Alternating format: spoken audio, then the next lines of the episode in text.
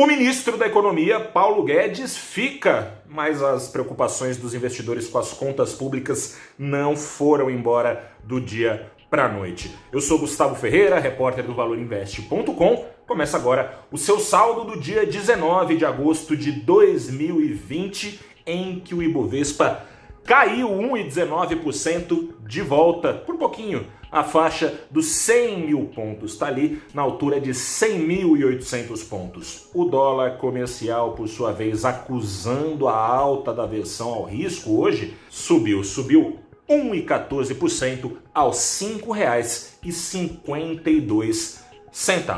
Como sempre, agora você vai saber como é que esse placar foi construído.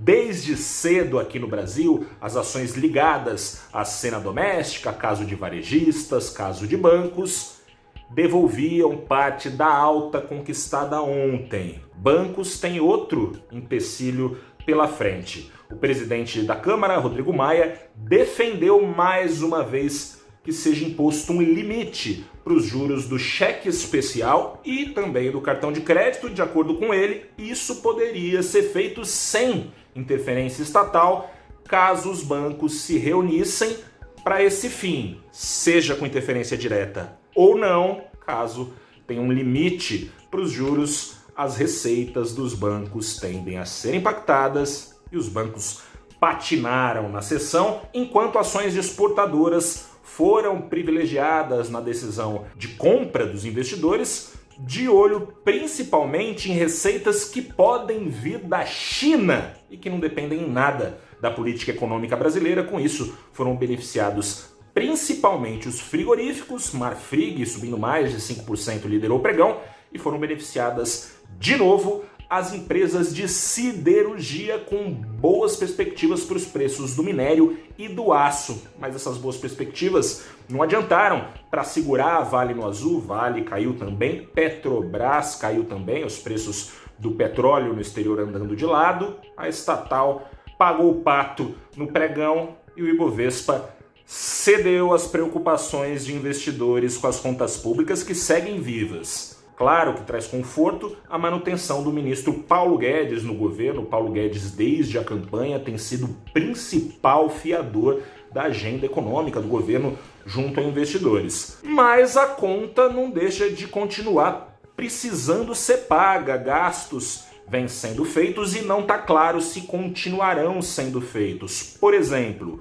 o governo vai estender o pagamento de auxílios emergenciais Acaba nessa semana o pagamento da última parcela. Começou nessa semana a última leva de auxílios que tem ajudado a subir a popularidade do presidente Jair Bolsonaro juntamente à base eleitoral mais pobre aqui do Brasil.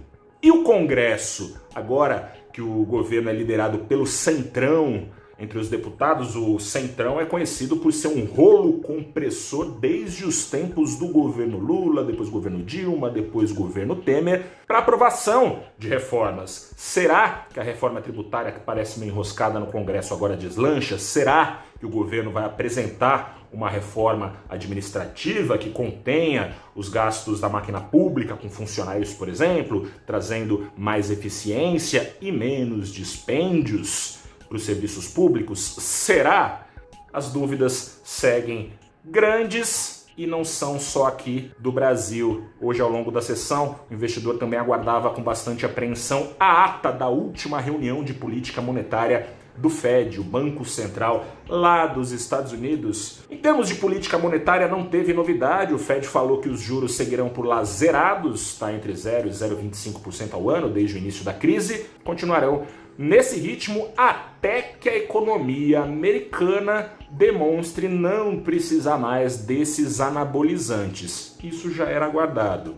A novidade que consta lá no documento e que agravou a aversão do risco, derrubando ainda mais o Ibovespa ao longo do dia, acelerando a alta do dólar, o alerta feito pelo Fed foi o seguinte: de acordo com a autoridade monetária americana, o jogo não está ganho, apesar da retomada da economia local nos últimos meses, passa pela solução da crise sanitária e da superação de novas ondas de contágio, saber qual será o potencial de crescimento do, da economia americana. Outro ponto de atenção que ajudou a trazer mau humor.